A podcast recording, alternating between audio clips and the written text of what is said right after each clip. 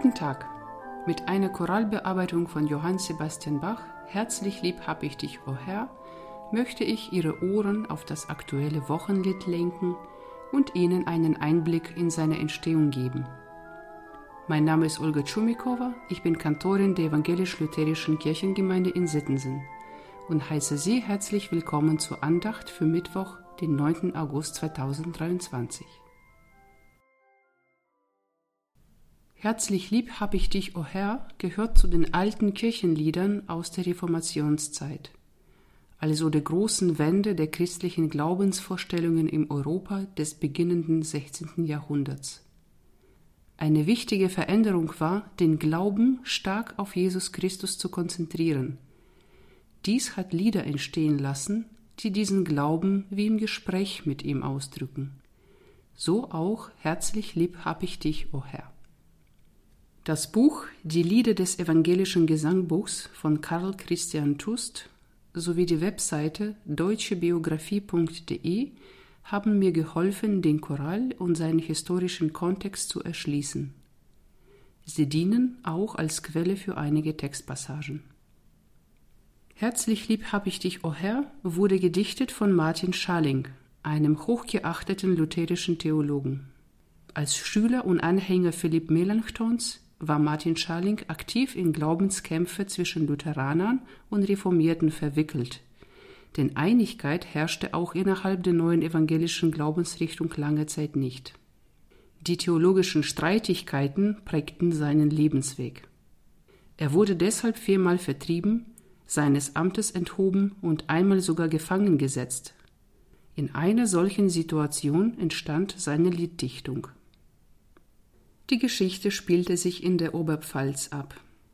Schon im Jahre 1556 hatte man dort die Reformation eingeführt.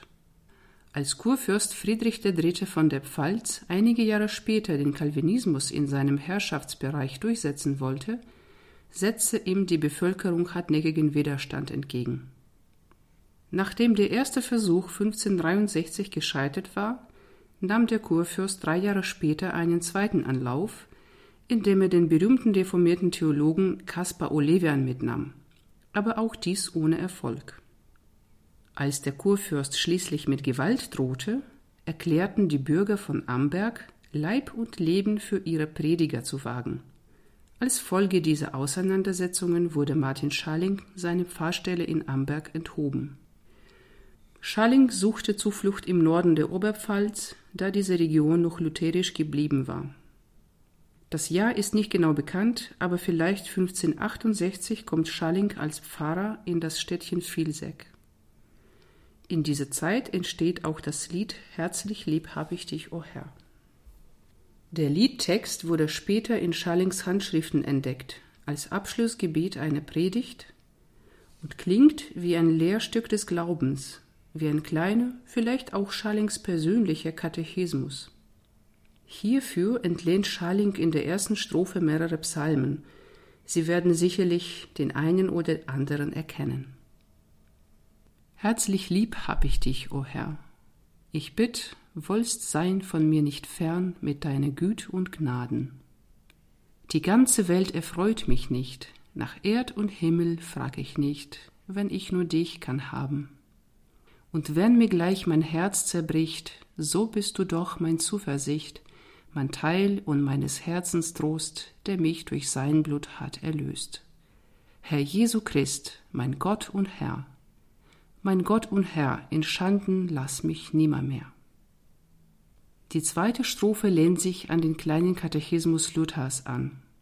Alles Leben und Wirken ist Gnadengabe Gottes und ist daher mit der Aufgabe, Gott zu loben und dem Mitmenschen zu dienen, verbunden. Diesem Bekenntnis folgen drei Bitten zunächst um Bewahrung vor falschen Lehren, dann um Hilfe mit Geduld Leid zu ertragen und schließlich um Trost in Todesnot. Es ist ja, Herr, dein Geschenk und Gab, mein Leib und Seel und was ich hab in diesem armen Leben, damit ich's brauch zum Lobe dein, zu Nutz und Dienst des Nächsten mein, wollst mir dein Gnade geben. Behüt mich, Herr, vor falscher Lehr, des Satans Mord und Lügenwehr, in allem Kreuz erhalte mich, auf das ich's trag geduldiglich. Herr Jesu Christ, mein Herr und Gott, mein Herr und Gott, tröst mir mein Herz in Todesnot. Der Begriff Todesnot leitet zur dritten Strophe über. Hier werden die nüchternen Worte der Glaubenslehre zum persönlichen Trost, dies auch im Hinblick auf den Tod. Sie bittet darum, so wie der arme Lazarus von den Engeln in Abrahams Schoß getragen zu werden, in die ewige Geborgenheit Gottes. Die Seele soll in Frieden und ohne Qual bei Gott verbleiben. In der Auferweckung am jüngsten Tage möge neue Einheit vom Leib und Seele entstehen. Der letzte Wunsch ist, am Ende der Zeit mit freudigem Blick Christus zu begegnen. Mit diesem Wunsch und dem ewigen Lobpreis schließt das Lied. Ach Herr, lass dein lieb Engelein ein meinem End die Seele mein in Abrahams Schoß tragen.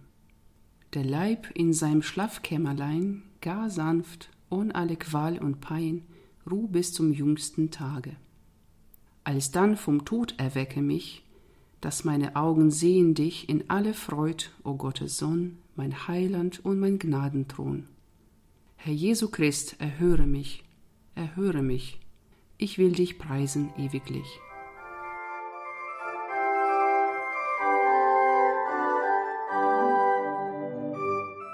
Herzlich lieb hab ich dich, o Herr, wurde in der lutherischen Tradition sehr beliebt und daher auch mehrfach vertont unter anderem von Dietrich Buxtehude, Heinrich Schütz und von Johann Sebastian Bach am Schluss seiner Johannespassion.